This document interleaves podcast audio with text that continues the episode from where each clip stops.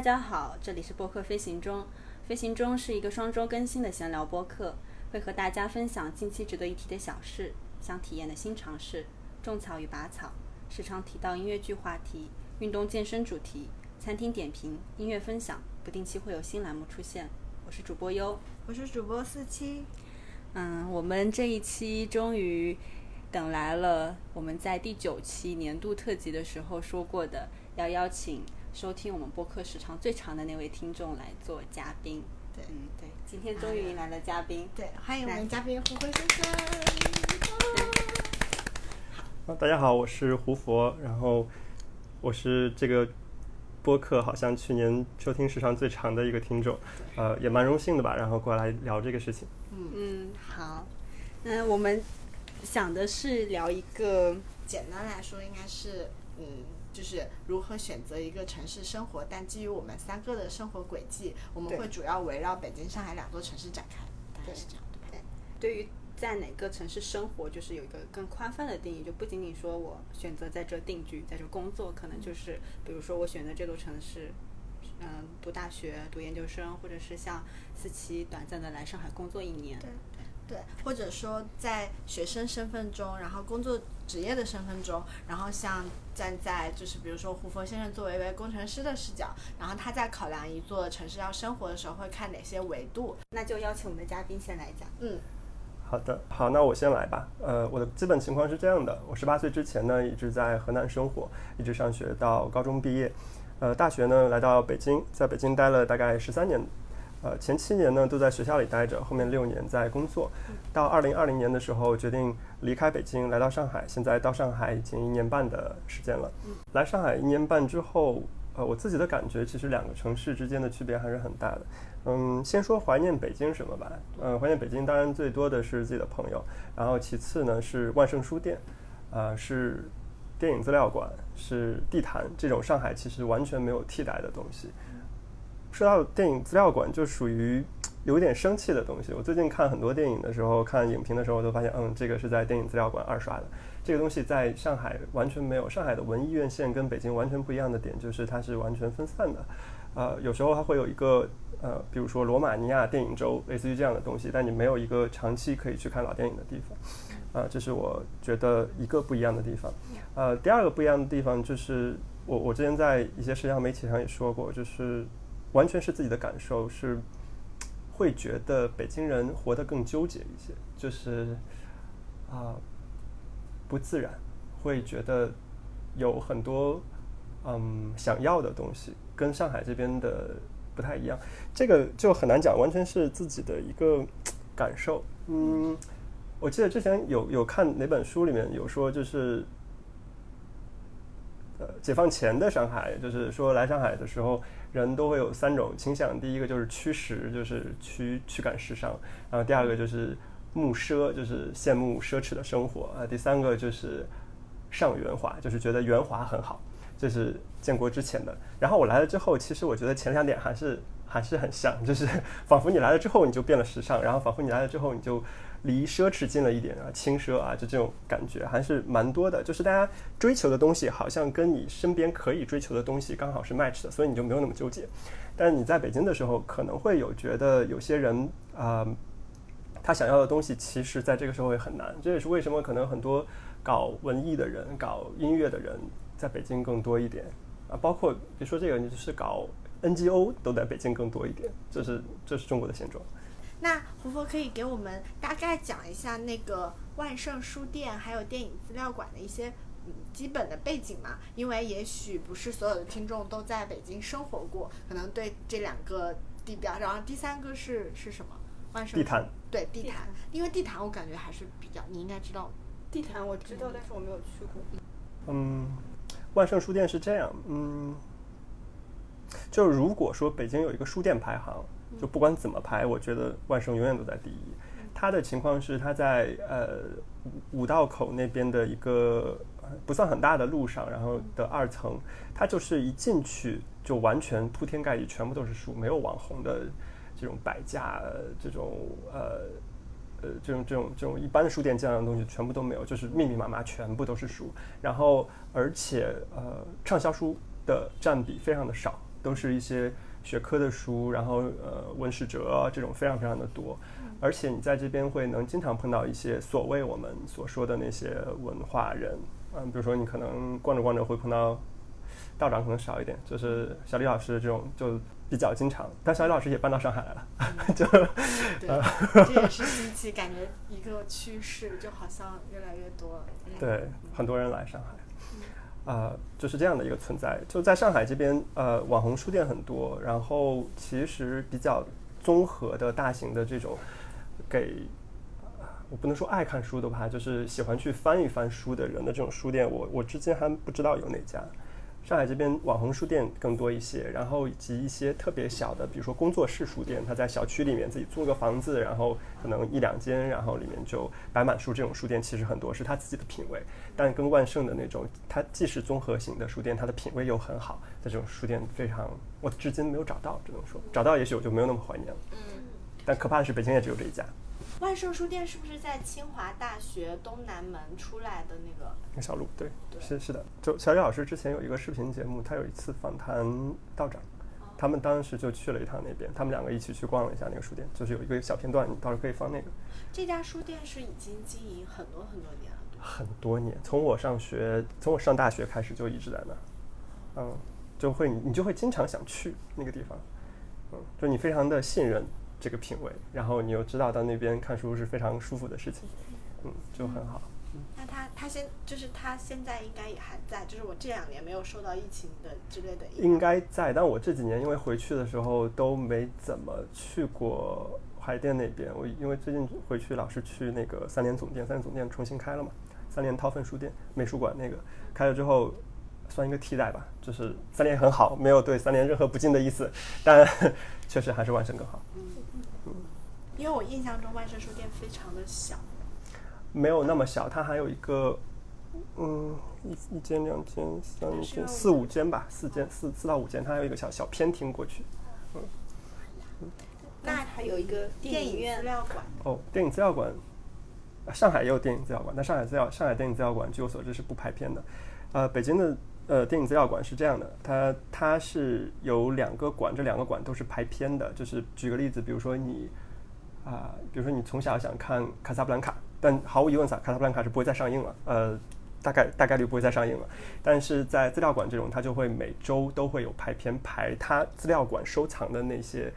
啊、电影的那个排片，比如说他他如果收藏了《卡萨布兰卡》，他如果收藏了啊、比如说杨德昌的一些电影，然后你就可以在大大荧幕上看到了。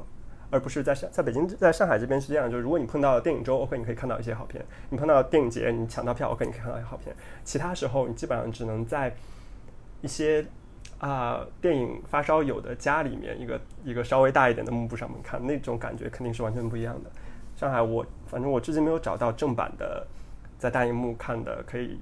可以每周排片的这种文艺电影院线，没有。哦，这还是另外一个事情，就是北京还有一个神奇的地方叫做三克三克映画三克影院。呃，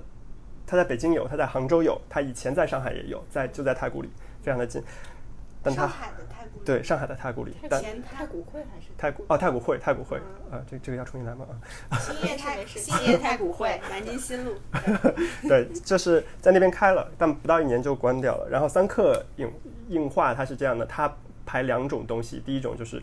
啊啊、三种东西，第一种就是正常上映的片他们会拍没有问题，第二种就是刚刚说的一些文艺影片它也会拍，呃，你你可能能在里面看到卡萨布兰卡或者看到一些就是很老的黑白片都有可能看得到，而且环境非常的好，它它是类似于躺椅的那种。然后第三个它会拍 NT Life，呃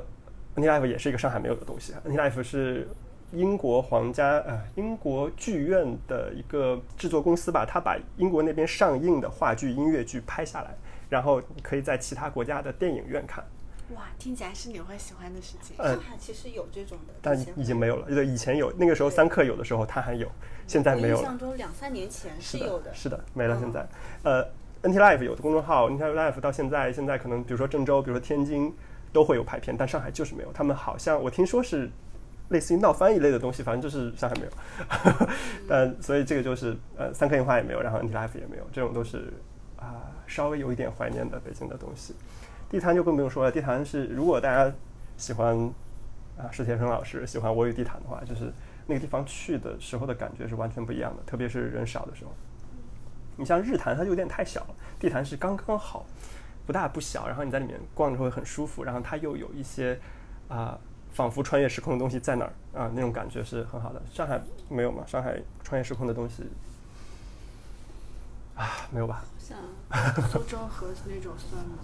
没有什么穿越时空，就是当时你拍，不是说你跑步的时候还会路过四行仓库，四行仓库是已经是抗战的时候的事，儿，就也已经也没有嗯那，么已经是抗战的时候的事情。嗯，这边最早的可能就是老城乡那边的东西，就是那个豫园那块儿，那块儿应该是最早的老西门。啊，对，就是人民路、中华路绕的那一圈儿里面，那个那个原路里面。那嗯，还有就是，嗯，那个北京电影资料馆是在哪里呀、呃，常去的是小西天，就是他以前的那个馆叫小西天馆，就是小西天在西城嘛？是叫西城？积水潭那边。没没没没到吧？我有点，我现在已经对那边的地名有点有点串不上了。模糊了。嗯对好呀。我感觉他给我种了很多草，下次去北京可以 拜访。你可以提前买一些票，其实三克真的很很适合去一次。三克在北在哪里？三克在三里屯，离你家很近，牛呀！嗯，离你家很近。感觉我都不知道对 这种这么那个就是感觉，就是为我们播客注入了一丝文化。文艺的气对息。不是你们也经常之前聊这种东西我？们都是聊吃吃喝喝，也其实也聊，你也会聊音乐剧啦，但是我确实很难提供这方面的那个，我好像不太没有那么嗯熟悉像书影音这块儿，嗯，会少一些。上海其实也有一些，它会放文化，就是有一个叫文呃文艺电影院线的东西嘛，但只是上海这个院线我一直搞不太懂，它到底在哪里可以看到完整的排片。像北京那边就比较明显的，像刚刚说的三克，嗯像西很西北的那个中间影院，都是就是非常典型的，就专门放这些东西的电影院，嗯，就很好。那嗯，刚才胡佛给我们介绍了北京让他难忘的地方，我也来讲一下我的北京的部分。然后我是湖北人，嗯，我和胡佛比较像的一点就是我也是在高中毕业之后，呃，高中毕业之前一直就在湖北生活，然后高中毕业之后来到北京读大学。嗯，当时的原因是因为我觉得，嗯，如果当时报考大学志愿的时候我没有来到北京的话，那我可能这一辈子都不会有机会来北京这样一个城市生活。对，因为嗯，我可能是因为我我是跟着爷爷奶奶长大的，那在老一辈的人带孩子的理念中，他们可能就觉得平安，然后健康，然后心情舒畅就好了。然后如果还能就是学业就是认真学习，然后学习成绩不太差的话，那这个孩子相对来说他们就觉得已经待得很满意了。他们对我的期待可能就是不远游，但是我那个时候就觉得，嗯，我连。就是成长到十八岁的过程中，可能连出省的机会都很少。那我就是大学这四年，我想在北京度过。那读完了之后再回家家乡，我也会觉得，嗯，就是会觉得自己眼界更开阔，然后就是认识到更多不一样的东西。对，当时是出于这个原因来了北京。然后在北京的话，我并因为我们学校是在北京比较东边的地方。然后我们那个时候大学就是外国语学院，然后文学系的，所以我们整个考试压力还蛮大的。然后老师给的就是嗯作业呀，然后读书压力也很大，所以我们大多一般只会在嗯就是比如说周三的晚上，可能在学校附近的地方去逛一逛，然后可能周末会去稍微远一点的地方。我对北京的理解可能就不是那种。呃，小众的，因为嗯，就是毕业之后，我也是在北京有工作四年、四年半的样子，然后之后来的上海。我可能对北京的记忆更多的还是它的，嗯，一个是传统建筑吧，因为大学期间学校也组织了很多像类似故宫、国博，然后国家话大剧院这样的一些旅游景点的这种打卡。另外一部分可能就是，嗯，我觉得是北京整体的一个。应该怎么讲？呃，我觉得是生活感的朴素，就可能，嗯，是因为我我我之前在毕业以前，我以为是因为大学期间我一直在吃食堂的原因，会觉得北北方的饮食非常的，呃，贫乏。对对，就就可能我们食堂早上可能只是供应那种北方食物，就是肉龙，你没给我吃过。对，然后还有那种水的豆浆。对对对对对，然后嗯，然后中午可能就是很很普通的那种家常两菜一汤，晚上嗯女孩子们就可能怕长胖，然后可能也就吃就是粗粮啊、玉米啊、红薯这些，所以我对北方的那种嗯美食是完全没有感知的。嗯，但是到了毕业之后，然后进入工作了，我们当时工作的地段，我觉得在。就感觉好像仿佛来到了另外一个城市，因为我读大学的东五环是一个，呃，就是地都裂了的地方，就是感觉就是那种很多货运的大卡车会拖着那种进出京的建筑的那种材料，然后就路过我们那边的路，然后整体就是。嗯，灰尘啊，然后雾霾啊，而且我们大学的时候还有过沙尘暴，就整体的生存环境其实是不太好的，而且也没有像中关村，然后整个就是大学区那块那么浓郁的学术气息，我们那边也会比较淡。但是到了工作环境，我们工作的那个地段是大概在呃。张自忠路就是嗯北新桥以南，然后东四以北的那块儿，那块儿有片非常漂亮的，就是嗯东四的胡同文化街区。然后当时是嗯我我当时就住在公司旁边，就住在东四四条的胡同里。那个那几年我感觉真的是嗯。作为一个旁观者的视角，观察到了北京人本地的那种闲适的生活。因为每天走路上班的时候，会一条一条路过东四，呃，就是四条，然后到十一条的胡同，就看到北京的大爷们在那里，嗯，遛鸟，然后逗蛐蛐，然后玩核桃、下棋，就他们好像。看起来就可能退休了吧，就感觉生活非常闲适。而且那一片因为靠近北新桥，就发现了很多北京很原汁原味的，不能说是美食，只能说是食物。比如说类似 卤煮，嗯，我们当时应该也一起去看过、吃过，就是路过过。然后还有那个，嗯，铜锅涮肉这样的一些比较特色的美食，现在可能在南方也吃不太到了。对，然后，嗯。第三部分可能就是，我觉得是北京的整体的那种工作环境给我带来的认知，就是，呃，比起我之前跟优在播客中提到的上海这边的 work-life balance 做得很好，因为上海有比较好的，好吗？就是我觉得上海可能是外企的氛围相对更浓郁，导致那种九九六其实是极少数。但是在北京，我觉得大家相对来，至少站在我当时的体感而言，我觉得大家会投入更多的时间精力到，就是投到工作中去，或者是，嗯，也包括上下班通勤的这部分，然后包括会包括到周末。加班的时间，然后相对来说，当时我有一个前上上份工作的领导跟我说的话，他就说：“他说思琪，我觉得你这个人有一个很大的问题，就是你没有朋友，你所有的都是同事。嗯，因为嗯，大家长时间的相处在一起，一起做项目，然后上班一起，嗯，就是中中午一起吃饭，然后下班一起加班，然后大家就很紧密，成为了很紧密的朋友，然后反而不太会有说。”我自己体感是不太会有说下班之后的很多时间去参加那种社团呀，或者是那种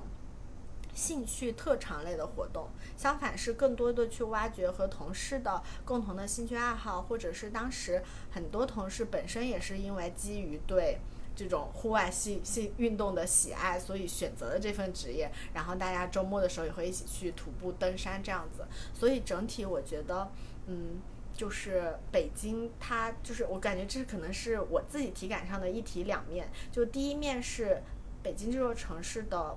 就是大，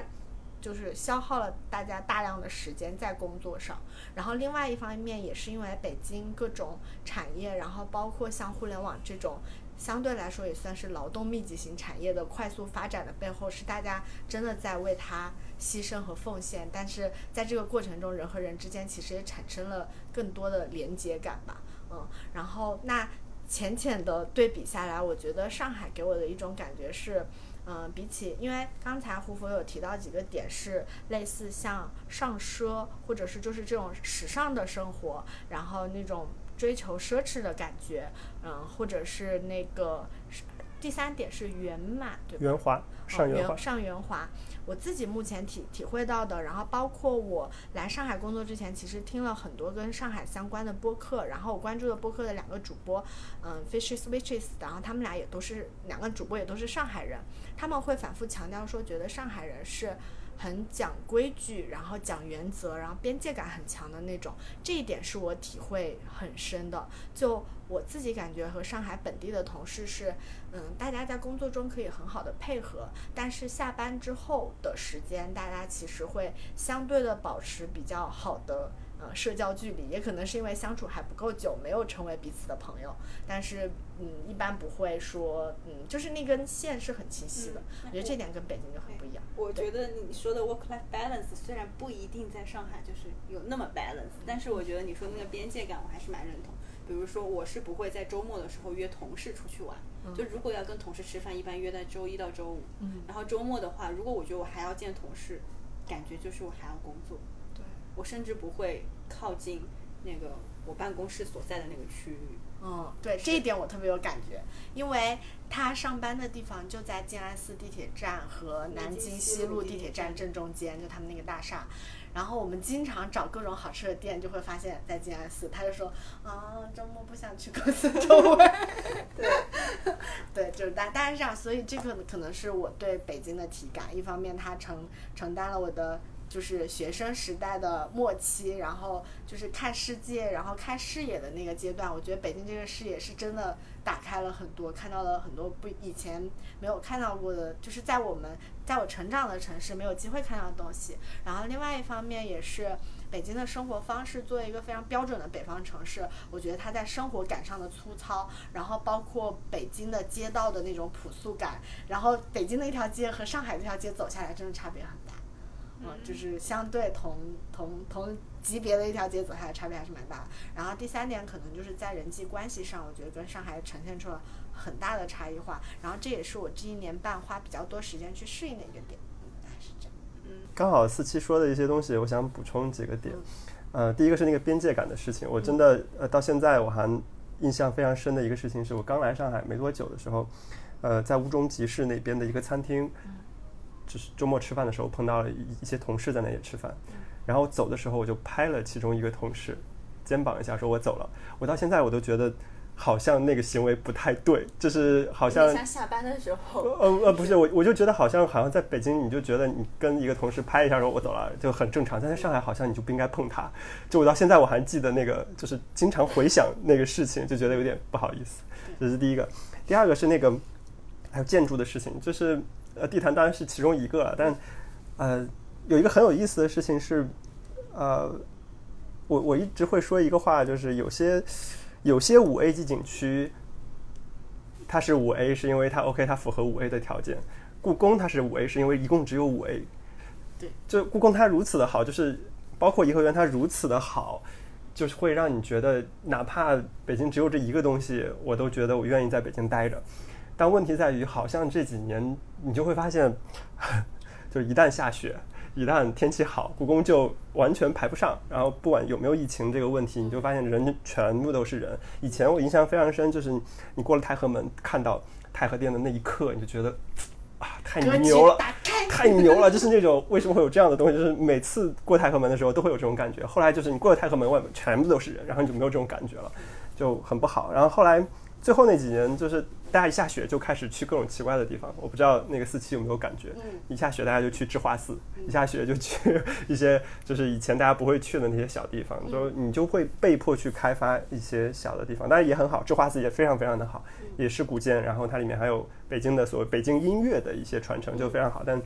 跟故宫还是没法比，但故宫实在是没有办法去了。然后吃的东西，吃的东西也是一个非常有意思的事情，呃。我我我来上海之后，上海好吃的真的非常非常多，我们面前就有一些好吃的东西，这个没有问题。但其实真正上海自己的好吃的是很少的，它它很多东西都是外面来的嘛。但北京也是外面来的，但它是更早来的。呃，我记得之前看过一本书，那本书叫叫《中国吃》，呃。呃，我我只记得那个作者后面两个字是鲁孙，对不起，就是可能叫陈鲁孙或者是什么鲁孙，就是是是是一本叫《中国吃》，是相当于是一个民国的人写的。他写民国的时候的中国的吃的东西，但是它里面四分之三的篇幅都在写北京吃。呃，就你看那个书里面的东西，你就觉得，哎，那个时候北京吃的真牛逼。就是，但你你会发现，但当时喜欢的那些东西，现在在北京还有一些传承。比如说刚刚说的那个涮锅，其实是有的嘛。它里面说那个东来顺儿说了很久，然后就就相当于在那个时间，大家其实认为北京其实才是好吃的聚集地，但现在我们已经认为它是美食荒漠了，这是非常非常奇怪的一个事情。然后，嗯，当然有些人会说，就是好吃，就是 sorry，。贵的好吃的东西非常非常多，但便宜的好吃的东西就几乎没有。这可能就是北京现在的一些情况吧。好吃的、便宜的没有。也是有的，就是我记得桂林小馆吗？不是，我记得中间有一次我回北京的时候，当时跟也是跟几个前前同事大家一起吃饭嘛，然后就提到一个问题，说一想起北京的吃的，你会觉得哪家店店小店能在你心中代表北京？我记得当场居然有不止一个，甚至有两到三个人答案是米店。但米店是云南菜。对，就很离谱，但是 对，就这个点就很很神奇。但是大家会觉得它承载了，因为米店在北京前前后后开店又闭店，然后找新址，大概经历了五轮的起起伏伏，就它可能已经变成一种味道的符号，然后会跟这座城市建立起联系，而不是它具体是什么菜色，就那种感觉。确实，嗯，对米店感兴趣的可以去看，可以去听宇宙牌饭锅东东香老师的那个播客有一集。请到了米店的创始人在聊米糕，嗯，好厉害！我想想看那个中国吃那本书了，呃，有吗？我我这好像我这好像没有，我这好像没有。带给大家北京的那个，可以搜一下。呃，那微信读书上有，微信读书上有。它里面提了，应该有两，它都是短篇短篇，然后可能有两篇是上海，然后有提到一些广州。嗯，你就可能是他个人也有些偏见吧，就是上海这边就。嗯，可能从小吃惯中国菜的人，可能不太能吃得惯其他菜。但它里面提到的上海很多馆子现在都还有，嗯，就还蛮好的。那有穿越时空的感觉了。是的，是的，是的。哇，那差不多之前就是选择北京的一些理由。嗯啊，然后因为我其实在呃国内只有在上海生活的经历，就除了家乡以外哈。然后那那那就是我们现在来讲一下上海。我先大概大概讲一下我自己的一个生活的一个轨迹。我在二十二岁以前一直都是在湖北生活，当然我是在上大学的时候去了武汉，但是武汉离我们家是很近的，其实没有一个太明显的换城市的一个感觉，包括气候，包括饮食，包括城整个城市的。嗯，怎么说一个感觉吧？我觉得其实跟家里都差不多的，因为武汉到我们家可能也就半个小时车程，对，就很近。所以我真正的去开始去选择一个城市生活，是从二十二岁开始。啊，二十二岁的时候，我是去了欧洲上学，就是先后去到了嗯，意大利的都灵、法国的巴黎和德国的柏林这三座城市生活。嗯，然后后来在欧洲待过两年之后，就回到了上海。嗯，上海，我回国为什么会选择落在上海？我觉得好像我没有思考过我为什么要选上海这个问题，好像就是早都想好了。因为我大概在八九岁的时候来上海旅游过，我当时就觉得，哎，我还挺想来这个城市生活的。然后高考结束之后，其实我有考虑过来上海上学，但是。刚好当时那个分数能在本省上一个更好的学校，然后我就觉得就是在本省上好了。所以回国之毕业回国之后，我就是没有考虑过任何因素，我就直接来了上海，就感觉好像就是几岁的时候就已经选好了。嗯，但是我现在有想一想，我为什么要选择上海？其实我觉得，首先就是最主要就是我想要的你都有，我才会选择这个城市。比如说。我在生活过不同的城市，或者是旅行的过程中，我自己感觉到，我是一个需要生活在现代化的地方。就我不大能生活在乡村里面，可能我偶尔会需要去乡村旅游啊这种，但是我觉得我的大部分时间还是会更适应在一个现代化的都市里面去生活。然后第二个就是，嗯，我觉得比较重要的就是，我想买什么东西的时候。我能很快很便捷的买到，这一点我觉得也还是蛮重要的。就相对于，假如说我回到自己的家乡，我们那边可能就相对没有上海这么的便利，很多一些呃国际的品牌或者是一些资源，它进入中国的时候，可能会首选上海，所以这一点对我来说蛮重重要的。就包括我在巴黎生活的时候，我在呃欧洲三个国家，我觉得自己最适应的还是巴黎。为什么？因为巴黎其实首先它的资源也是很丰富的。第二个，我觉得对于我来说很重要一点，就我还到底来说还是个中国人，我是个中国胃。巴黎有很多华人，他有可以非常便捷的买到中国的食材，然后吃到很道地的中国的餐馆。我觉得这一点的对我来说就挺重要的，以至于我在巴黎甚至都没有吃过什么法餐馆。别人问我巴黎有什么好吃的，我推荐的都是呃中餐馆。嗯，还有一点比较重要的是，呃，我很看重一个城市的城市规划。我觉得上海是一个城市规划的。嗯，也不能说比较好，就是它是我喜欢的那个型，就包括我之前提到过的，在浦东滨江的那个骑行道，嗯，它是我感觉会，比如说我周末需要出去活动，我是很热爱这一类活动的，它给我提供了一个很好的场所，包括上海的一些建筑，无论是新建筑、老建筑，我觉得都是我还蛮喜欢，我觉得它就是既有设计感又有实用性的一些。存在，然后第三个的话，我觉得是一座城市的文化资源。就之前我有个朋友开玩笑问我说：“他说你留在上海是不是因为上海有那么多的演唱会和音乐剧？”我我觉得我不想否认，确实是的。但是这你把它总结一点来讲，就是因为这里有丰富的文化资源。所以我也在之前的播客里面有讲到很多，就是我周末去看音乐剧、话剧、音乐会的这些经历。我觉得它是我很就是生活中很重要的一部分，就是在你的工作和日常的生活之外，它能给你两三个小时去呃脱离现实的世界，然后去到一个另外的一个空间，以另外一个姿态或者角色去体验一下。我觉得这种抽离感对于我来说是很重要的。嗯。还有最后一个，可能我考虑的比较长远，我觉得教育环境，就是，嗯，比如说我选择在上海这座城市生活，至少就是中短期是在这里。如果我的后代在这个地方出生，啊，他会受到什么样的一个教育？我觉得对于我来说也是非常重要的。但目前因为可能我还没有进入到那个阶段，所以我没有特别特别的了解。但是我看我身身边的同事，我看到其实上海的教育还。蛮卷的，因为我前两天才看到我同事发了一个朋友圈，就是他准备给他孩子，他孩子可能就三四岁吧，呃，报一个夏令营，然后那个夏令营是博导带队，嗯，大概一个科学性质的类型的那种探索夏令营，嗯，我觉得博导确实他可能见识确实很广，对于孩子确实来说很不错，但是真的需要卷成这个样子吗？对吧？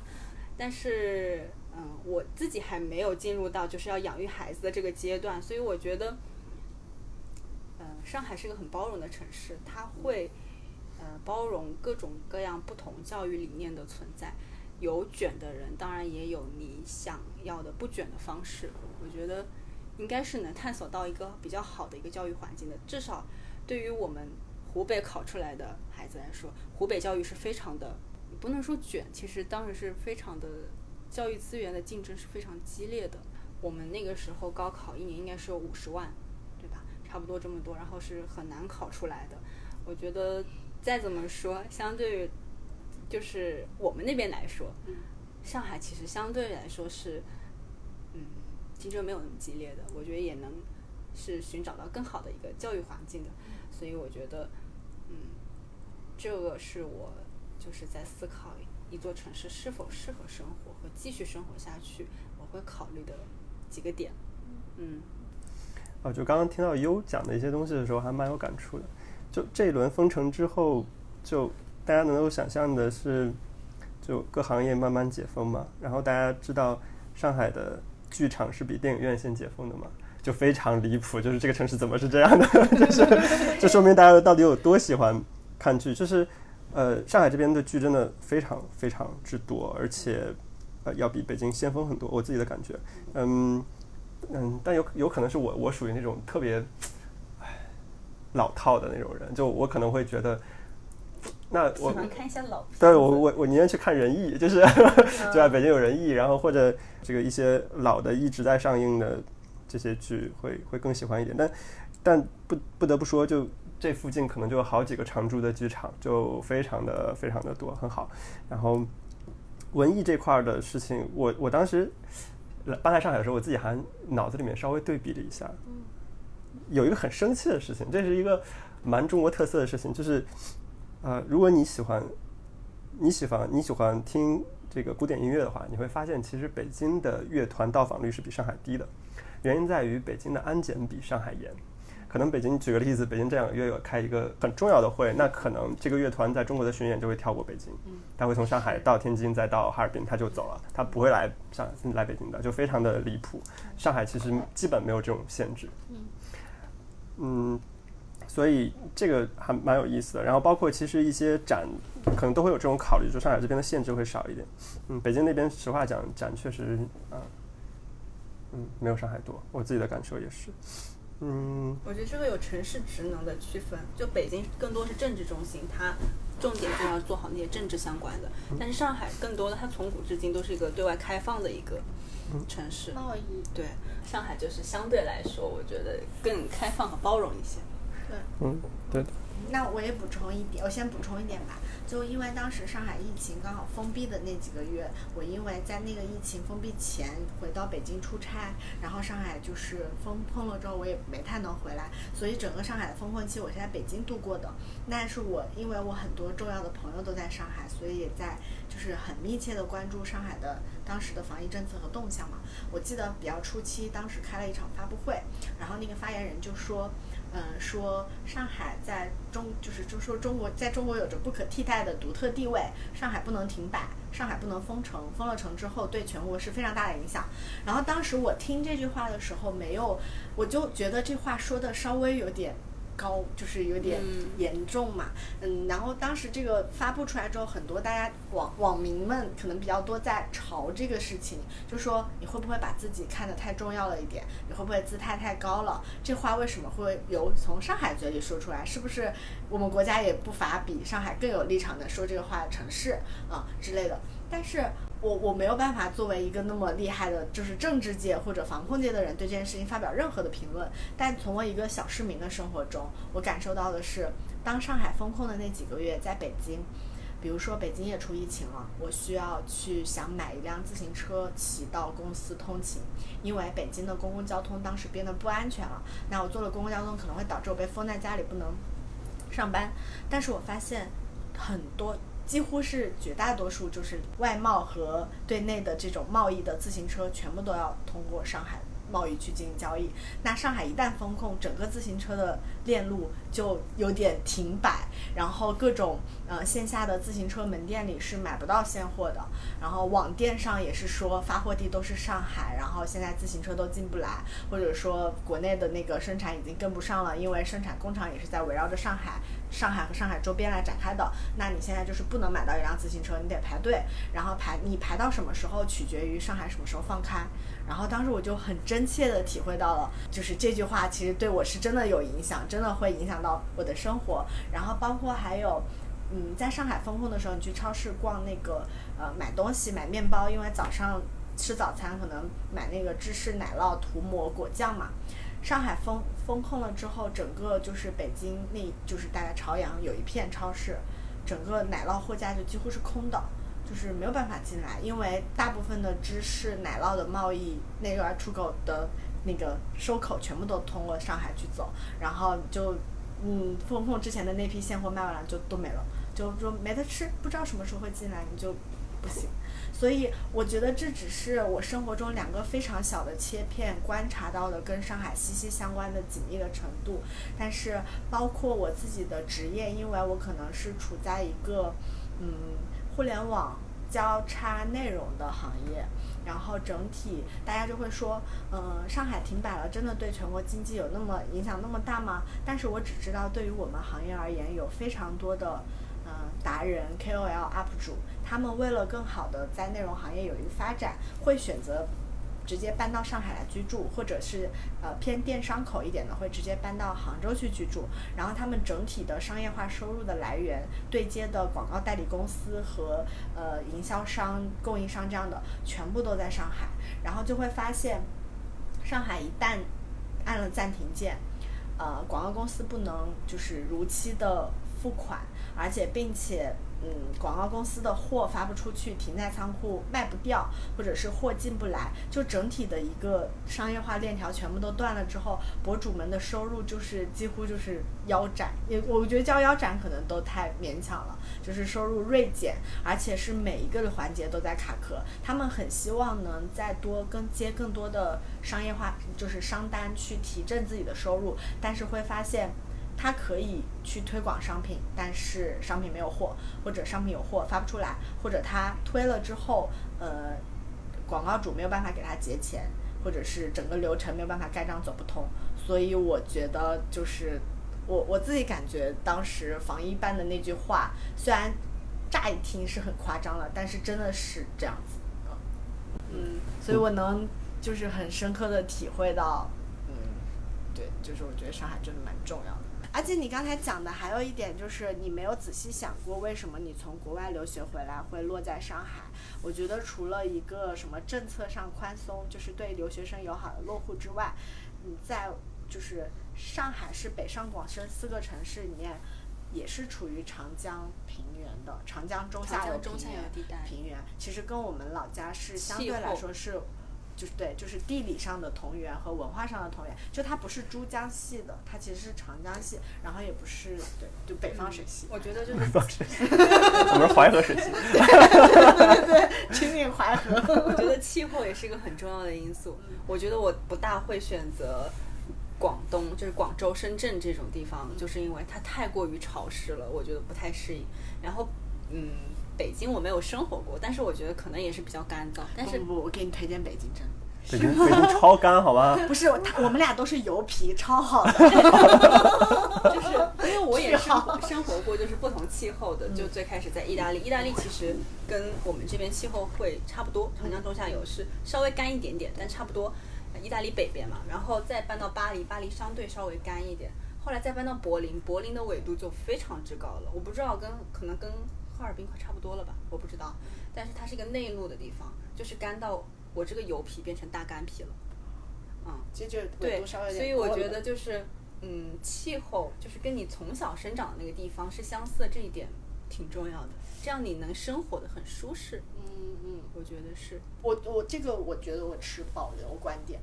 因为不一定要跟从小来的地方相似，就是因为我是发现，我大二的时候，我们家有一个亲戚，他就是，嗯，跟你还是校友。我们家那个亲戚，我那个小舅舅，他是北航的，然后呢，他就去新加坡工作，然后做那种就是金融贸易，就量化交易相关的。然后后来他就在新加坡拿了居住证，然后就买房子定居了。当时我读大学的时候，我妈就很想把我送去新加坡定居，所以我大二暑假的时候就去。小舅舅那儿大概就是看了一下，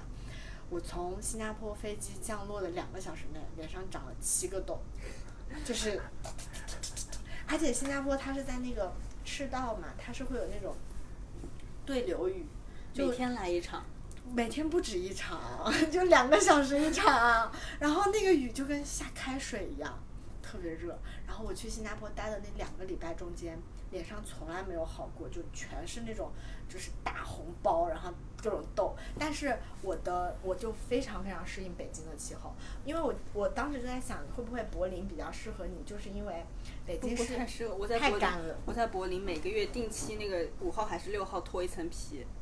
干成这样的。对的，然后就是回来还看医生，就是搞不好回国就慢慢好了。我觉得，我觉得我在北京很好，是因为我在北京就几乎不长痘，就是因为我是油皮，而且是就是热，就是很热的那种体质。每每个人不一样。男生不一样的，但是你知道吗？他来上他来上海之后，皮肤变好超多。我觉得他是适合上海的那种。我我觉得这个人跟人之间差别很大吧。有些人就到北京就鼻血都流都都止不住的，就每天流鼻血。我刚到北京的时候，大概流了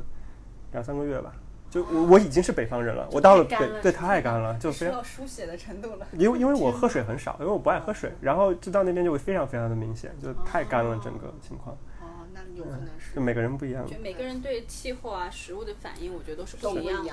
嗯，我觉得你可能属于嗯比较就是范就是适应范围比较大的，你吃什么也不会有什么问题。对，因为因为这个东西跟哎呀，这个这个有很多人聊，就就好像就不太一样。就就比如说阿成，他就会觉得就是他跟你故乡的呃酶有关系，就是那个消化酶是有关系的。就很多东西都是跟你的消化，你你因为你你在湖北长大，你其实很多消化酶是为了消化湖北那边的东西，然后但消化酶这个东西。如果你看饮食相关东西，你会发现消化酶这个东西几乎在控制你整个人，就是所以，对，就很多东西都都都受你消化的那些东西，所以很多人就回到家乡就会很舒服。但有些人就他可能比较呃，就是兼容性比较好的话，他可能在各处吃什么东西都可以，嗯，就。那看来我感觉我的酶的种类可能蛮多的，适配多。我觉得这些酶也是来源于食物，你就是来源于那些食物，把你造就了这些酶，这些酶，然后也让你去适应这些食物，然后你可能小时候食物多样性做的比较好。我奶奶每天都做不一样的，嗯虽然难吃，但是奶奶听播客倒不用倒不用这样吧，那她知道的，我跟他反馈过。对，确实要吃不一样的。是的，嗯，好。然后我我补充完了，刚刚四七说的，我有一点想补充是那个自行车的事情，啊，倒不是说买不到自行车，而是，嗯，就对比北京跟上海，你会发现上海这个城市对自行车以及行人来说都太友好了，就。呃，当然它会规定一些那个道路是不能骑车的，但它所有能骑车的道路，几乎你骑着都会很舒服。在北京，几乎没有骑车舒服的道路，因为它都很大，然后每个路口可能都很宽，然后你停在路口边上的时候，你没有树可以挡着挡着太阳，就这这这些所有的东西，其实在上海都会好很多很多。那行人更不用说了，就门口的这个淮海中路，我都觉得已经是非常非常烦人的一条路了，因为人太多了。但其实已经比北京绝大部分路都好走了，就就这个这个这个。这个的差距如此之明显，感觉就已经不用对比了。我就是来溜达了几次，呃，这边的路，我就觉得想来上海待着了。就他他尊重你，像一个人来尊重你。然后我就感觉当当时在北京的时候，我去哪儿我都在开车，就就你脑子里不会有一个感觉是，OK 去这儿我我走着也可以，我去这儿我骑车好像也可以。只有你真的想骑车那天，你才会骑车出去。呃，但这是很奇怪的，为什么你去哪儿都需要开车？你又不在美国，就是就是 就是就是非常的打击面好大啊，呀。没有，没有这这个城市规划不一样嘛。你在纽约可能也不开车，但我觉得这个政治允许打击。对对对，可以可以，没问题。不不不是不是完全不是打击的意思，就是就是就就就就大概是那个意思吧。就是你脑子里已经变成一个定式，就是我去哪儿都是开车最方便。但是你在上海你不会有这种感觉，对，这还蛮蛮神奇的。就走路真的非常的舒服，除了最近的这个天气，我觉得这个天气可能我不知道是不是上海的比较正常对呃，不正常，是嗯湖北的正常。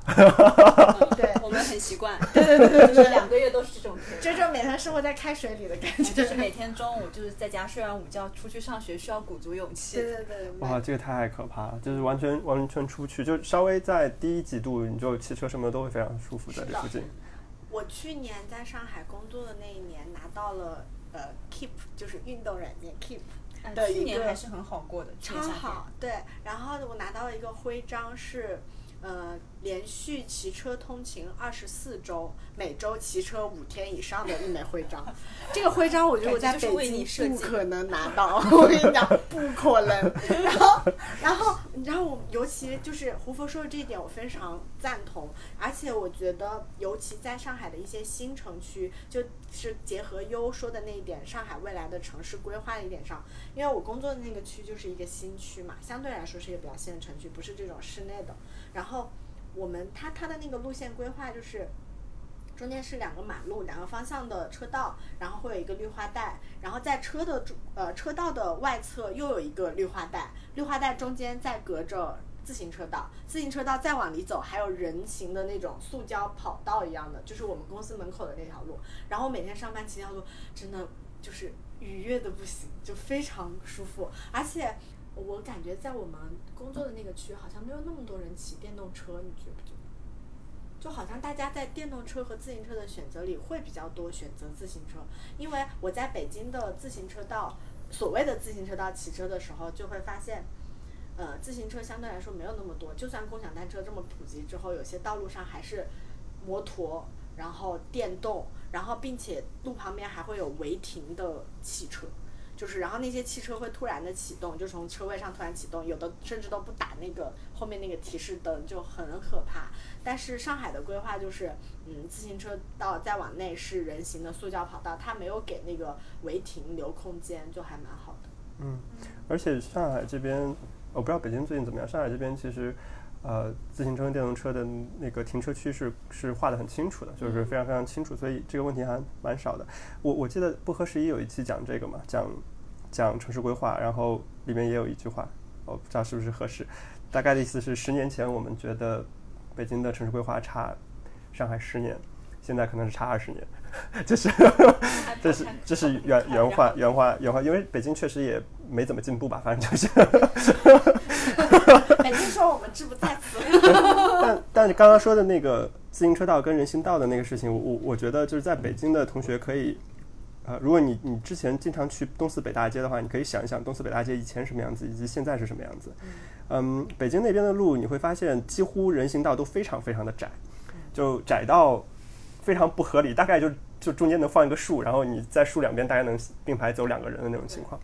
就是你得贴着那些商店走。对，然后一旦停了自行车，你就没办法在上面走，然后你就必须走到自行车道，然后自行车道就没有办法骑自行车。然后之前的东东四北大街其实也是这样设计的，它在。呃，一九年还是呃，忘了是哪，反正最近几年他们把那条路整个给改造了。改造完之后，它其实是把路中间的绿化带去掉之后，把绿化带变成了自行车道，然后就把人行道拓宽到以前自行车道那个的。现在非常好逛。对啊，非常好走，但不好逛，因为路边的店还是那些店，就很奇怪的外贸店、安踏的折扣店啊，就是 非常迷幻。太精细了，我就想首都的店怎么是些这些店？是我做错了，好介意哦。但这个就是双向的，就是因为你没有人在上面走，你自然就没有流量，你不可能开很好的呃让人驻足的店。嗯，所以就可能过过再过两年，可能东四北大街那条路就会好走很多，嗯，就好走很多，就店店也会变好。现在你可能想到的就只有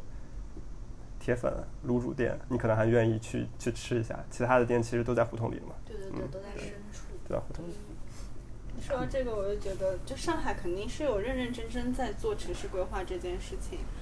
可以给你们推荐一个公众号，叫《上海城市空间艺术季》，然后它讲的就是。嗯，可能小到一个社区，大到一个街区，甚至说什么图书馆、小小学这种地方，就是一个一个小的项目，他去讲建筑、自然和人是怎么样去更好的融合。比如说老旧的一些改造，就还挺有意思的。你看了之后，再去就是记住这些细节，再去重新审视这个空间的时候，你会还有新的一些发现，就还挺有意思的。而且之前胡佛还给我分享过一个。就是上海市政府未来五年的一个规划的那个 PDF，然后我们当时我们当时会聊到这个，是因为上海政府在做，不是不是不是，不是非常离谱。哎，作为一个外企员工，我想问你一下，你知道什么叫 OKR 吗？呃，听说过，就自己用的比较多，对不对？呃，对。然后你在你们的工作制是不是比较流行 KPI？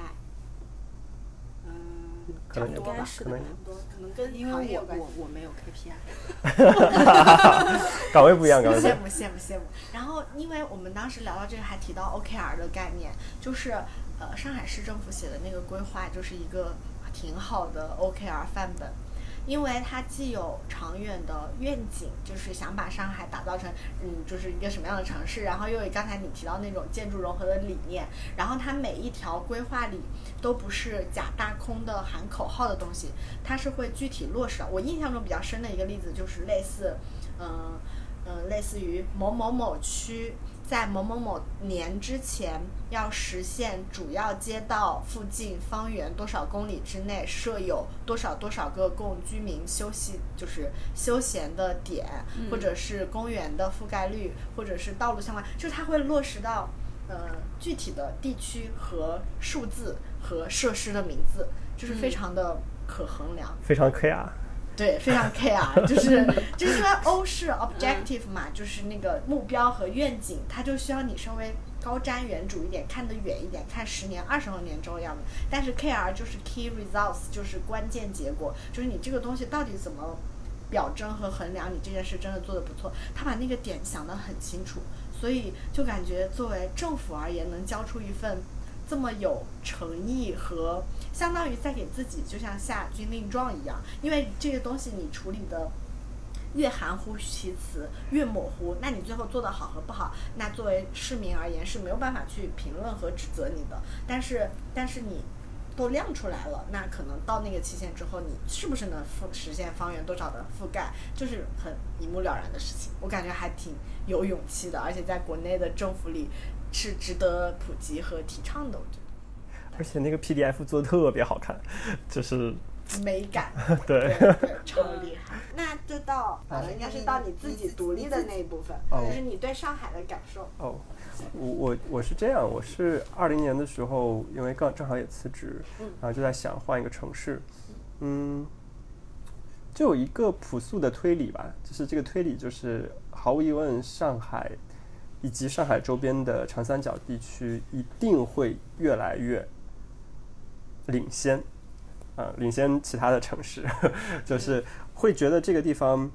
可能性会更多一些。然后，当然，刚刚优说的那些也会考虑嘛。你至少得有个山姆吧，你这个城市，对吧？就你这个城市连山姆都没有，我就说了，我不是山姆代言人，是他才是。就是，就就就是你可以很，就对，你可以用很很很合理的价格买到你想要的东西，这个是非常重要的。在国内很多城市其实都是不可能的。第二个就是我我会觉得。这是一个跟我从小成长以及我在北京待这么长时间都不一样的一个城市，就是仿佛它是一个为市民做的一个城市。就北方的城市，大家知道，就北京还好一点，就大部分城市其实都是。啊，前苏联风格对吧？就是就是美美感真的说不太上，然后它它是更多规划性的一个东西，就是你你其实会很明显的对比，你在上海这边一个街区是多大？一个街区乘四五百五百五百五百米差不多了吧？然后你经常还这个小区你可以穿过去，就其实看起来是个街区，但你其实还可以从中间穿过去，是非常方便的。就是你不管去哪里，北京那边一个院子可能就一公里乘一公里。然后这个这个这个街区还是封闭的，然后你不能进去。然后呃，因为它是比如说类似于可能它是正刚刚好是个事业单位，那它就没有任何的商业，就是就它完全不是一个给人在那边生活的一个地方，就是呃很虽然它历史很悠久，但它现在其实很像一个规划的城市。就不是有一本书叫《国家的视角》，副标题是那些试图改变人类现状的项目是如何失败的。里面第一个项目就是巴西利亚的那个。那个例子就是大家知道，呃，巴西迁过一次都嘛，就是之前在呃里约对以里约热内卢，然后里约热内卢就是一个呃慢慢成长出来的一个城市，它就是非常的社区化，你这个社区呃大家都对这个社区都非常的熟悉，呃周围想要的东西其实都有，因为全部都是自生长出来的。然后巴西利亚是一个我一开始就想好它怎么建，OK，这这个街区一定有一个学校，一定有一个。啊，医院就这种这种东西，然后其实巴西利亚应该到现在啊情况也不是特别好，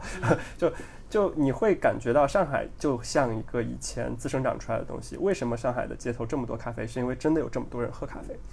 呃，它不是规划出来这么多咖啡馆啊。当然这跟现这跟跟现在的业态也有关系，就是其他的店确实很难活下来，但确实也说明它的这个需求是在这的。嗯，就给我感觉就是它慢慢的因为人的一些需求以及一些政府的。指导生长出来的这样一个城市，我觉得可以试试过来，很很舒服的活一段时间，看看什么样子。就这是我当时最想来上海的一个理由。嗯，其他的其实都很好，因为我也不是什么西餐味啊，我也不是 特别特别特别的想去看呃呃展那种，因为我我是属于那种特别，也也不太好，就是我。我特别挑展，我会觉得我花八十块钱、一百二十块钱看一个这样的展，我觉得啊，就是就是一倒倒也不必，我宁愿不看。就是反而是上海免费的展更有是是是的。上海那种两百块钱的展都是网红去打卡拍照发小红书的。是的，是的。我觉我看了之后，我觉得看不懂，仿佛我自己好像没有什么文化造诣。北京也很多这样的展，就非常的离谱，就是因为就优在在在欧洲那么长时间，就是。对吧？就欧洲的那些美术馆，哪个拎出来都都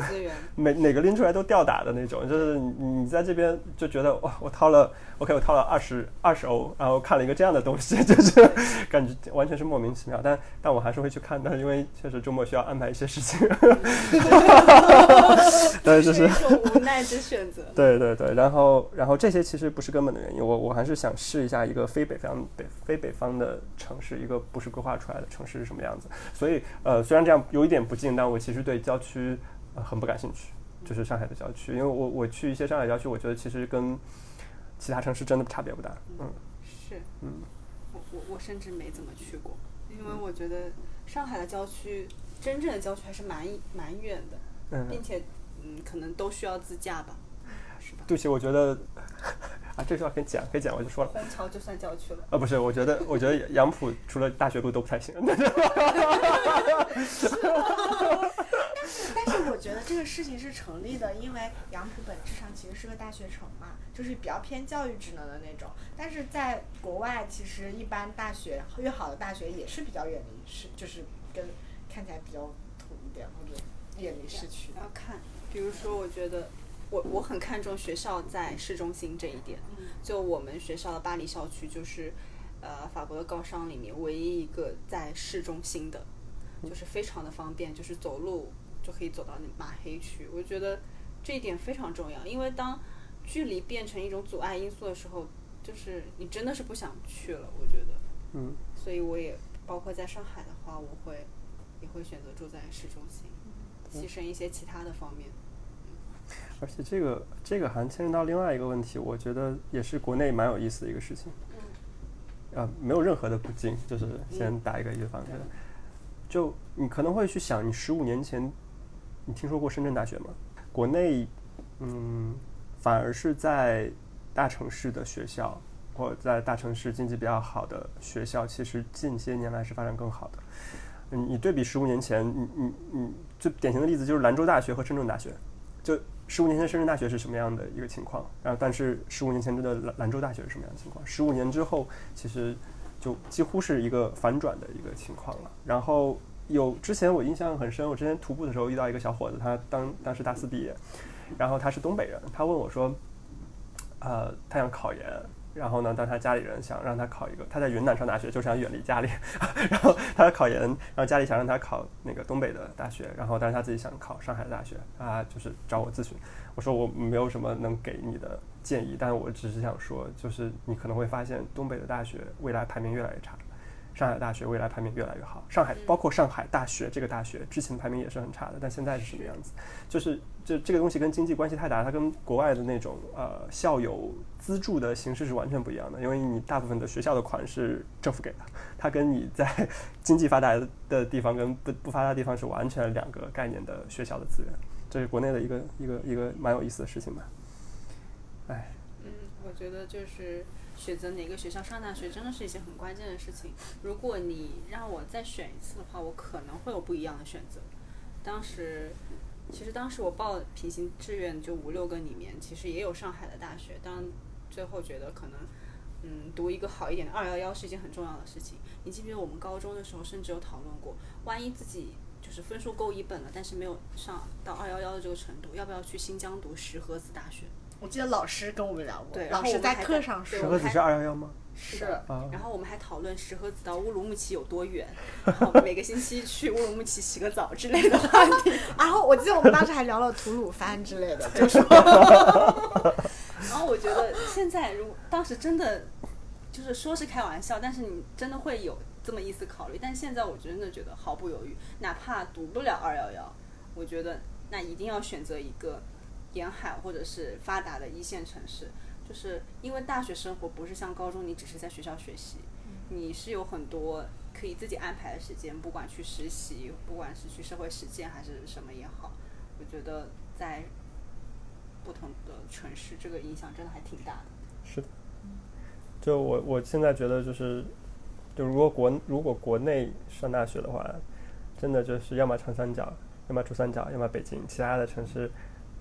就肯定有好大学，没有任何的不敬，但是就是你感受上是完全不一样的。你像我们之前去校招，我们去去去学校去招校招生嘛，长春那边，我记得你们也去了啊，对，长春那边，包括西安的，呃，也其实也去了，就会你就会发现非常明显的，就是你去这些地方的学生，他是完全没有实习经历的，因为他们没有没有地方去实习，除非他去了刚刚说的那些地方。嗯对，我觉得我在上大学的时候，好像实习不是一件特别普遍的事情。是但是我自己在就研究生，包括研究生的暑假回国，还有因为国外很是很看重实习这个东西的，包括我自己最后快毕业了，在国内实习。还包括我自己现在工作中也有带过实习生，我觉得在上海这边实习是机会是非常非常非常之多的。然后你能不能学到东西，也是完全取决于你自己够不够积极主动。所以我觉得，就是主要是机会和资源会多很多。对，是。还还有什么想要补充的吗？嗯，我我觉得有一个点，就是可能跟我们行业比较接近的。就我之前想过，就是我觉得大众点评这家公司可能注定不能成长，从北京的土壤中成长起来。就是撇开那个美食荒漠的打击面而言啊，就因为我自己感觉就是，嗯，个人体感就是我在北京和上海的收，我在北京和上海的收入其实是持平的，但是我会觉得在同等收入的情况下，上海会给我更多的体面和尊严感，就是我花出去同样一笔的钱，它能让我在生活资料上有更多丰富的选择和更好的体验。嗯，然后这个是我我觉得虽然嗯刚才那个胡佛也说了，就有说那种嗯上奢的那种感觉，我觉得也有，大家也在说啊有钱人的生活怎么怎么样啊，但是我觉得更多上海的生活给我感觉还是比较也有接地气，然后烟火气，充满了很舒适的那种感觉。比如说我们当时不是一起在电影院看的那个《爱情神话》嘛？我觉得那个电影我是看，我是那个电影我在电影院应该就看了三遍，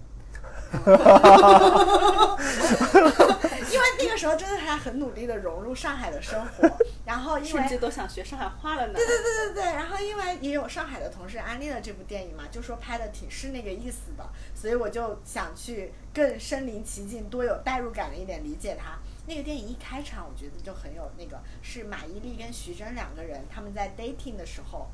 那个开场的第一幕是他们在电影院看着那个剧，然后女孩子在哭，然后那个男生睡着了，然后出来之后，嗯、在电影院的那个剧院，那个剧院我记得我们俩还路过过，就在安福路的那个。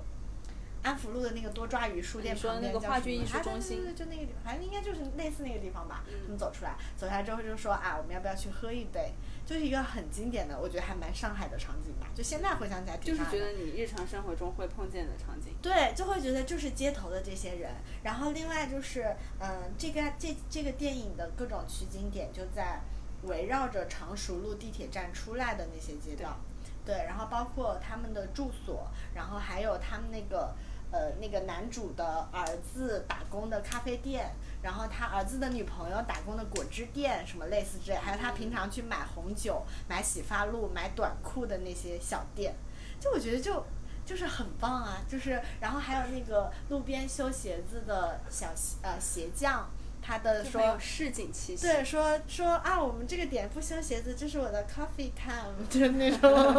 就真的很有意思。人骨子里对咖啡的爱。对，然后你说上海大家崇尚奢侈的生活吗？我觉得答案是的。但是你说大家崇尚那种充实而平静的，就是日常生活吗？我觉得也是的。就是比如说，呃，比如说我花同样一笔钱，我在北京，我想吃面包，那可能北京比较多的选择是味多美、好利来这种连锁的面包店和小蛋糕店会多一点。但是在上海，你打开那个大众点评，就会觉得哇，各种手工面包店，很卷的，全都是蓝带回来开的店。对，对还有费航迪的。对对对对，就是这样。然后你就会觉得哇塞，很好吃。然后十块钱一包，十啊十五块钱一包。然后然后咖啡也是，就是你可以喝到很精品的那种，就是手工咖啡，也会有那种连锁的，然后有个也会有各样的。我前几天还看到一个博主，就是在微博上说说上海的这些小店店主可真是太会了，在路上逛街的时候发现一家。就是那个咖啡豆商贸的那个对外贸易的商贸店，他们在门口架了一个咖啡机，就是架了一个烘豆子的设备，然后就一直在热烘，然后旁边放一个小风扇，然后对着街上一直吹那个烘出来的香。这不就是面包店的常规操作？而且也是四川火火锅店也是会这样，而且那家店就是他作为一个卖咖啡豆商贸的对外贸易，就有点像以前胡佛提过的那家 Elementary，因为 Elementary 的那个老板最开始就是在上海做意大利的食品的对内贸易嘛，然后后来变成了一家食品店，然后餐嗯餐厅，然后深受大家的喜爱，然后开出了很多分店。啊，那个店的老板就是卖烤面包加咖啡，然后一个套餐二十块钱，就这种感觉，但真的很好，就是还挺香也挺好喝的。所以我觉得，嗯，但在北京，如果二十块钱我想吃个早餐的话，我现在能想到的选择可能就乍一想想到，比如说永和豆浆啊，或者是什么，就类似这样一些比较连锁的，然后快餐的选择会相对更多一些。可以喝吃炒肝儿。哦哦，原来炒肝是早上吃的炒肝是炒的肝儿吗？啊对不是是是是是各种各种也算各种内脏内脏，各种内脏内各种内脏。炒，然后但它确实是早餐吃的。啊，真的早，餐这么重口味的？呃，每个地方可能不一样吧。对一样对。然后卤煮就是把内脏都早上吃卤卤煮可能少一点，但 但吃炒肝儿是很很正常的。对。然后刚刚四七说的那个事情，其实还蛮有意思的。这个其实又回到刚最早的时候说北京美食荒漠这个事情，就它其实是个双向选择。就是你发现上海的朋友们他要求高，然后就不得不倒逼了，就是周围的咖啡店、面包店其实水平都很好。然后这水平好之后，大家又更懂得欣赏这些东西，然后就大家大家就是整个对。这个教育氛围很好。对，然后但北京就是属于 OK，你有味多美 OK 够了吧？那我吃个味多美的什么披萨、面包一类东西，好像也能吃，那就反正也没有太多的太多的，它只要够方便，因为它可能就在地铁的旁边有一个味多美，因为你其他的地方去都很没有那么方便，然后就会导致整个情况就变成了我只有啊、做连锁，然后做这种量很大的店，我才能在地铁旁边活下来啊，就变成这样的一个情况。是的，嗯而且就是。我就我刚才讲的那个点也是，就是大众点评这家公司，你很难想象它能从哦，对，他在讲大众点评，对不起。就是这个，因为你刚才也其实也回到了最开始那个嘛，就是就是大众点评这家公司从北京成长不起来，我觉得一个是美食氛围，第二个是站在我感觉站在我的行业领域，就是内容，就是互联网内容领域，就是大众点评，它其实这家公司背后骨子里透露着上海人就是讲规则、讲规矩的那一面，就是你能想象大众点评这家公司在那么早的时候就开始出现那种，呃，格式化、体系化，就是有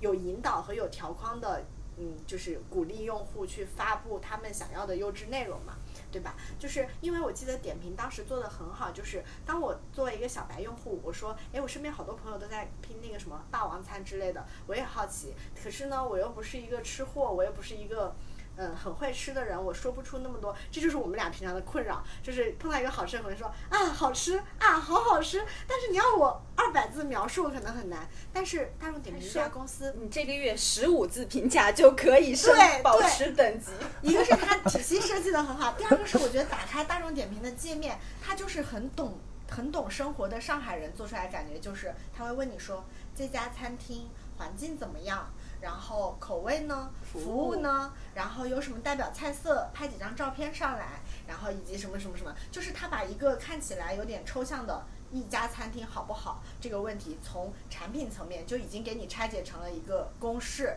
然后你可以最先开始在初期阶段对着这个公式往里填，然后发你拍的照片，发你的那些答案，你就可以已经贡献一个不错的回答。然后像这种六十分以上的回答越累积越多的时候，慢慢就出现那种才华横溢的选手，专业蓝带选手，然后那种。就是那个厉害的选手，我觉得就还蛮厉害的，所以我之前就一直还蛮想，我之前一直蛮想去点评工作看看是什么样的，因为我觉得他们做的那个黑珍珠餐厅，然后还有那个嗯上海美食周之类的一些营销项目，我觉得还是蛮超前的，就是感觉在互联网公司里是比较少见的，在做很精细化的内容运营，而且点评的很多做的。点评的用户写出来很多东西，你会发现五年以后看这个东西还能看得进去，可能是因为美食这个领域本身也是通的吧，就这种感觉。嗯嗯那点评播点评最近好像有点美团化，呃，但但说这个事情很有意思，是因为你像上海起来的互联网公司都劲儿有点儿跟其他地方不一样，B 站。大众点评、小红书多多、小红书。拼多多。啊，拼多多我觉得有一点不一样，拼携携携程啊，就是就是跟跟其他地方的这个互联网公司的这个味儿就不太不太一样，还蛮就有意思。是上海，我也觉得，我觉得真的上海这种这一批互联网公司都不是传统意义上的那种类似就是古典互联网时代的那些用流量然后换规模，就是呃用用烧钱投入然后换规模，规模从流量然后再转换成商业化收入，然后市场垄断的那一套。拼多多是啊，这家先排在外面。我觉得小红书就很是，小红书的老板虽然是武汉人，但他自己就是、对那个那个叫什么毛老师，他就是一个很追求，就是就精致。你看他租的办公室的地点就知道，新天地就跟小红书的这个受众群体是一样的人。对他老板就是这个样子的人。我觉得小红书确实也很难从北京的土壤里成长起来。嗯，其实你看北京的互联网公司还蛮有意思的，就是我我嗯，我会觉得豆瓣就是一个异类，就豆瓣真的不太像在北京能成长出来的地方，因为它太 它太它它可能太早了，就是那个那个时间可能还整个社会情况不太一样。阿北老师那个那个时代跟我们现在可能已经不一样了。嗯，但你现在让我觉得北北京再成长一个豆瓣出来，我是完全不信的。对，我也觉得嗯不太可能，因为不太会有那种自由散漫，然后追求啊，sorry，那个没关系，没关系，自动喂食器，啊自动喂食器，哦，到点儿了，吃饭了，对，到底要吃饭？对，所以我也是想说，就是站在，因为胡佛是工程师嘛，就是站在工程师的视角，就比如说，嗯，在一个工程师选择自己的职业方向，或者是嗯、呃工作所在的城市啊、公司，这些时候会有一些比较特别的考量嘛，因为我觉得这个可能是你们这个行业职业的领域外的人几乎就完全没有办法想象到的一些。我我猜测，因为我自己了解到的情况，其实现在很多国内工程师可能考在考虑说去 base 新加坡，所以可能随着就是类似谷谷歌，然后还有字节跳动这样的一些公司，其实他们都纷纷开设了新加坡 base，然后之类的，就这种。这是个蛮有意思的问题，就是是不是选择来上海的工程师更倾向于去新加坡？就比如说这个人他在北京当工程师，是不是他去新加坡的概率就低一点？我觉得是的。他选了上海这个稍微西方一点，然后更尊重人的一个城市，他可能会更觉得一些偏西方的、偏自由的城市是更适合他的。嗯，最近因为上海封城的事情，肯定也很多人 想想去新加坡嘛。但我我自己的感觉是，可能真实最后去的不会特别多的原因在于新加坡它的呃承载量其实没有那么大。嗯，其实没有那么大。最近其实上海的虾皮也在裁员，听说就是，嗯，可能不需要那么多人，就就是这种感觉吧。包括新加坡，它整个的落户的啊，sorry，就是入籍的政策其实没有那么轻松，你只是工作签证会比较轻松，每个人的选择不一样。我倒不不太会觉得说会有很多人去。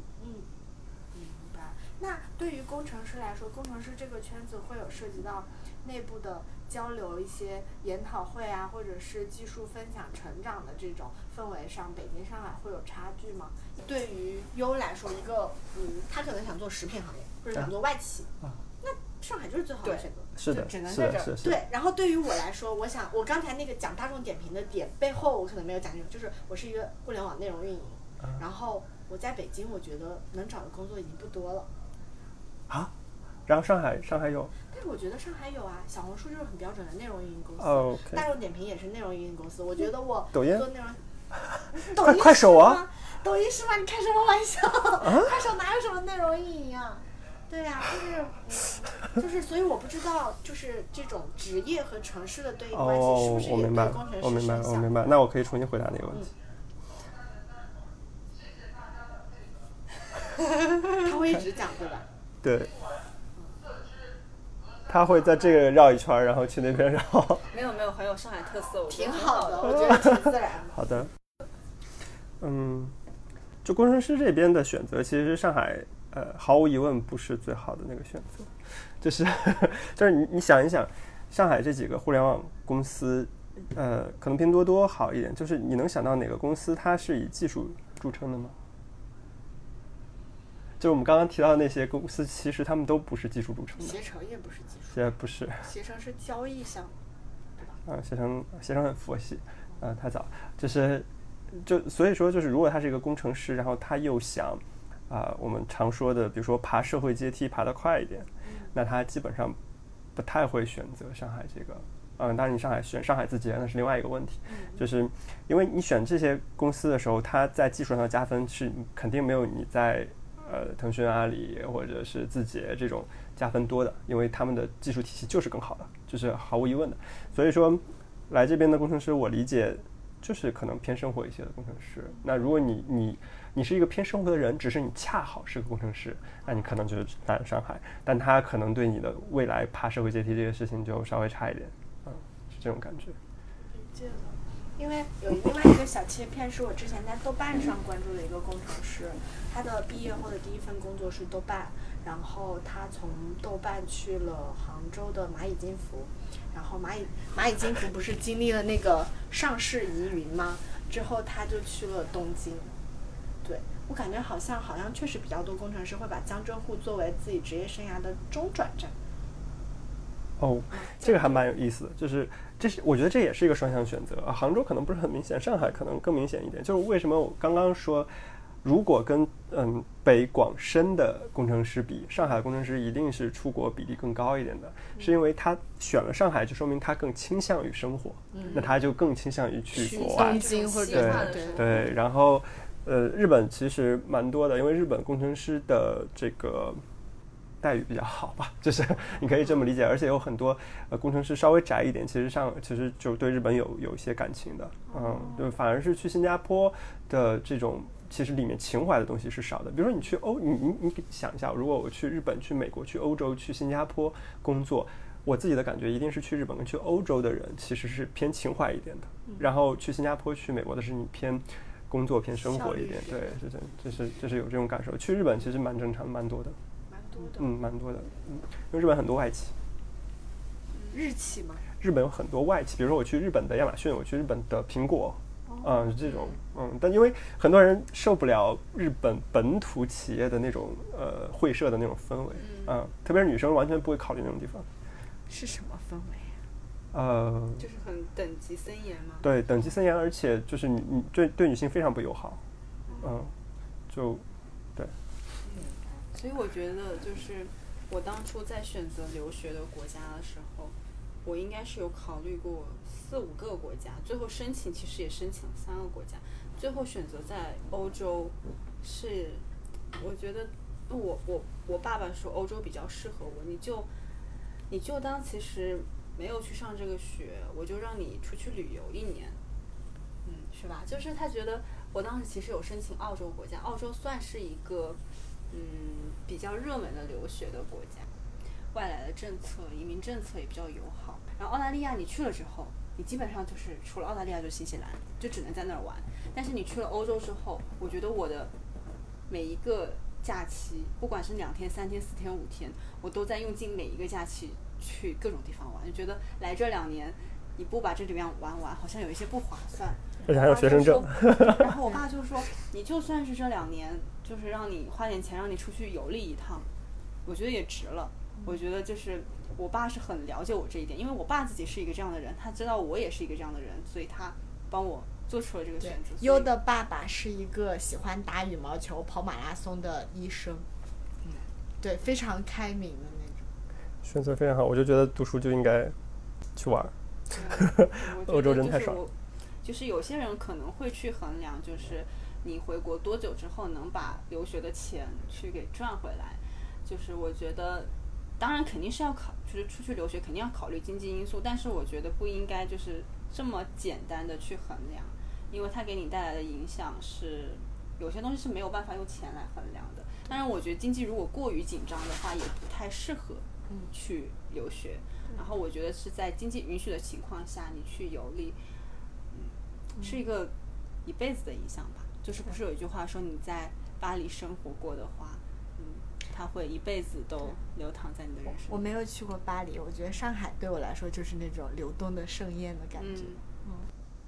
好呀，那我觉得到这内容还算蛮完整的了，我们几句话做个结尾吧。子琪，要不然你先来。嗯，我觉我自己的感受是在北京和上海的选择中，呃，现阶段的我可能更需要，或者是更偏爱上海的。刚才聊到的过程中，上海的特质的那一部分，因为我觉得在我的人生中这一部分是比较薄也比较欠缺的，嗯，然后那后续，嗯，就是在城市。我我我自己的感觉是，短期或者说十年内，也许我的人生可能不会出现一个新的重要的城市选项让我去定居。但是此时此刻，我心里的答案可能会变更偏上海。嗯，我想说的，嗯，我想说的是，就是我记得在刚上大学的时候，有一次同学出去玩，在玩真心话大冒险，然后我选了真心话，然后那个问题是你最害怕的三样东西是什么？这三样东西中有一样，我记得说的是我很害怕。未知和不确定性，但是，我应该是在怎么说呢？呃，可能是二十二岁开始留学，或者是甚至是在做这个决定之前，我觉得我一直都待在舒适圈里面。我要把自己推到一个会让我自己有特别特别多挑战的地方去。当我把自己推到这个挑战之后，我觉得我现在最喜欢的东西就是未知和不确定性。就包括我现在选择了在上海生活。那是不是我将接下来的所有人生都会在这座城市度过？我觉得那也不一定，可能最近三五年我会在这里，但是也有会出现不一样的因素，或者有新的我想去挑战的东西都有可能。因为我去上学的时候，我们班只有两个中国人，其他都是外国人。可能外国人比我们更加的开放和包容，包括他们有更包容的签证政策。我的同学很多都是，可能他本来是学一个室内设计师。他不想干了，他就办了一个澳大利亚还是新西兰的打工签证，去那边做服务员，然后生活了两年，然后又想回法国，继续回法国念了一个食品的研究生。我其实还蛮向往和欣赏他们这样就是自由的人生，也不知道自己几年后会在哪里，但是我觉得我希望自己依旧可以保持这个喜欢不确定性和未知的这种勇敢，然后。继续去选择自己想要生活的地方。嗯嗯，就我个人而言，我其实觉得北京、上海都特别的好。就如果你没有在这个城市待过，有机会试一试的话，就一定要去试试。就各有各的特色。北京真的很好，上海也很好。嗯，未来其实很难讲。然后我我想说的是一个关于选择的，就关于选择这个事情还是蛮有意思的。就几乎你做任何一个选择，就都会后悔。就只是你后悔的方向或者是方面不太一样，有可能程度不一样，但大部分情况下程度是差不多的。嗯，刚刚优说的那个事情，我我我想到了之前有一个朋友说，说他做的所有的人生选择都选未来方差大的那个，就是未来的可能性范围更大的那个。什么意思呢？就是如果你的工程师，那你面临一个创业公司跟字节的时候，你你去选创业公司，那你的未来方差就更大。你选择城市的时候，选择一个你你更有可能变成不一样的你的那个城市，你的方差就更大，啊，还蛮有意思的。就是关于选择，很难讲，可能大部分人也给不了什么人生建议。就是，嗯，我我我能说的就是，如果你是一个啊能负担得起成果啊，sorry，能负担得起结果的人的话，那不如去选一个方差大的方向。然后，那我们这次播客的结尾就让我们嘉宾来推荐一首音乐。嗯，我推荐这首歌叫做《停在空中》，啊，副标题是我需要一次对话。这个歌啊，之所以推荐的，当然它很好听。然后另外一个推荐的原因是它很好用，比如说你啊。需要跟几个人聊一个什么天儿的时候，你就拉一个群，然后把这个群的名字改成“停在空中”。可能他们都不知道为什么，但是你自己心里知道，因为我需要一个对话，就非常的好用。呃，就推荐大家去听吧，挺好的。好，这首歌的歌名跟我们播客的名字也很 match 啊，对，飞行中，特别好，特别好，特别好。飞行中就别别停了，还是继续往前飞吧。对，特别希望我们的嘉宾也在飞行中在天明中展开，闪电赶在黎明前出手，还有隐藏的期待，情绪就这样演走，歌声意的理由，唱着奇妙的歌曲，迈入限定的宇宙。